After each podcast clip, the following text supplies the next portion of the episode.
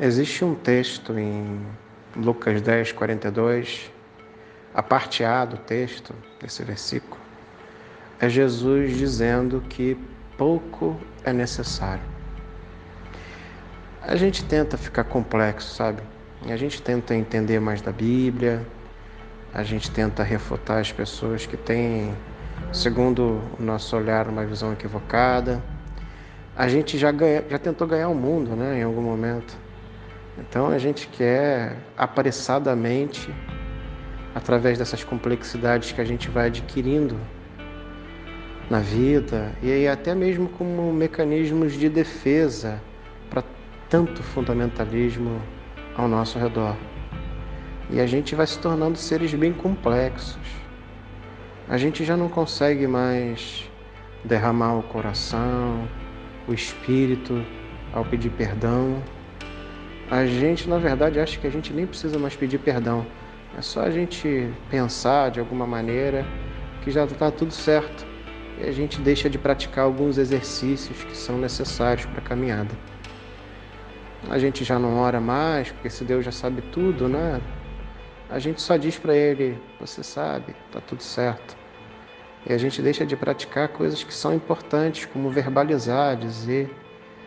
E quando a gente diz, a gente vai em busca da ação. Porque isso é a oração. A oração é uma ação, não é somente um pensamento ou algo que você diz. A gente vai abandonando as coisas porque a gente vai se tornando muito complexo. E a complexidade traz, e na verdade ela busca, a autossuficiência. A gente não quer mais depender de ninguém. A gente não quer cair na mão de lobos perversos, a gente não quer mais, de maneira alguma, sofrer as dores que a gente sofreu. Então a gente coloca a armadura da teologia, a gente coloca e pega a espada da nossa nova compreensão da Bíblia, a gente pega o escudo de um pensamento teológico que nos salva das outras dores e com toda essa complexidade, a gente acha que a gente pode vencer o mundo. E que, na verdade, é, o mundo está errado. Né? Essa nova compreensão, ela é a compreensão que é a boa. É essa que tem me salvado do abismo em que eu estava. Bom, meu irmão, eu quero dizer para você que não foi eu que disse, não foi o apóstolo Paulo, não foi Marcos, é, através de qualquer dito que ele pensou e interpretou de Jesus. Ele está. Lucas está assistindo uma cena de Marta muito atarefada, com muitas complexidades. Lembre-se, estamos em capítulo 10 de Lucas. Com muitas complexidades, com muitas coisas a fazer, muita gente dentro de casa, Jesus estava lá, Estava todo mundo aproveitando aquela aula de Jesus e ela com muitas complexidades, pensando em tentar agradar aquelas pessoas, com o coração atarefado em ser uma mulher que serve, em cumprir o seu papel, abre aspas, de mulher, né, dentro de uma sociedade que tem muita expectativa. Enquanto isso, a sua irmã Maria estava sentada aos pés de Jesus, como qualquer outra pessoa, aprendendo daquilo que ele estava falando. Aí a gente tem uma dimensão muito interessante, né? Marta, ela estava com um pensamento é, bem complexo de, de como ela poderia fazer muitas coisas para agradar a Deus e ela estava mostrando através de seus dons, seus talentos, tudo aquilo que ela era como mulher dentro daquela sociedade para agradar, né? Começou a produzir a comida e passa daqui, passa para lá, vai para a cozinha, cozinha, bota o pãozinho no forno, prepara a mesa. E a sua irmã estava sentada aprendendo. Você percebe que poucas características são ditas nesse texto sobre Maria, mas esse texto diz que ela escolheu a melhor parte. A melhor parte é daquele que se senta aos pés de Jesus.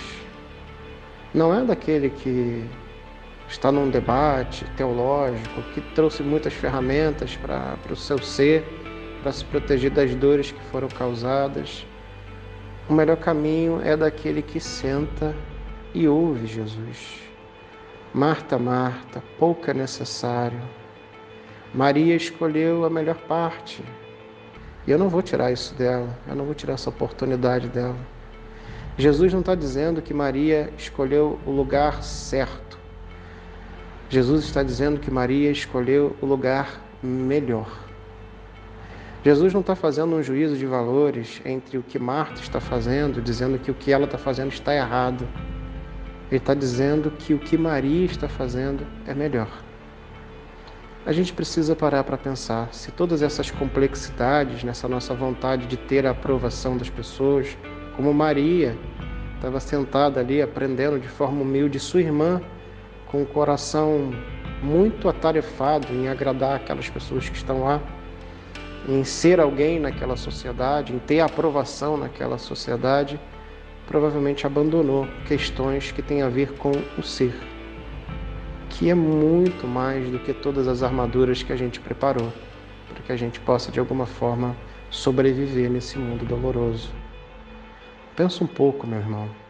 Pensa se você não está se enchendo de um monte de badalhoca, de um monte de penduricalho, de um monte de coisa que te impede de orar, que não te ajuda na sua vida a ser uma pessoa que pede perdão, que não te ajuda na sua vida a ser uma pessoa que diz que errou, que estava equivocado, que está cansado, que não está dando conta.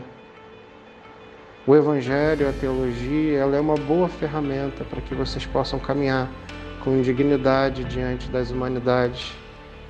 Mas também, se isso for a única coisa que a gente busca diante de um Deus eterno, diante de Jesus que nos redime pela encarnação, a gente não está melhorando esse mundo em nada. Eu acho que a gente precisa abandonar algumas complexidades.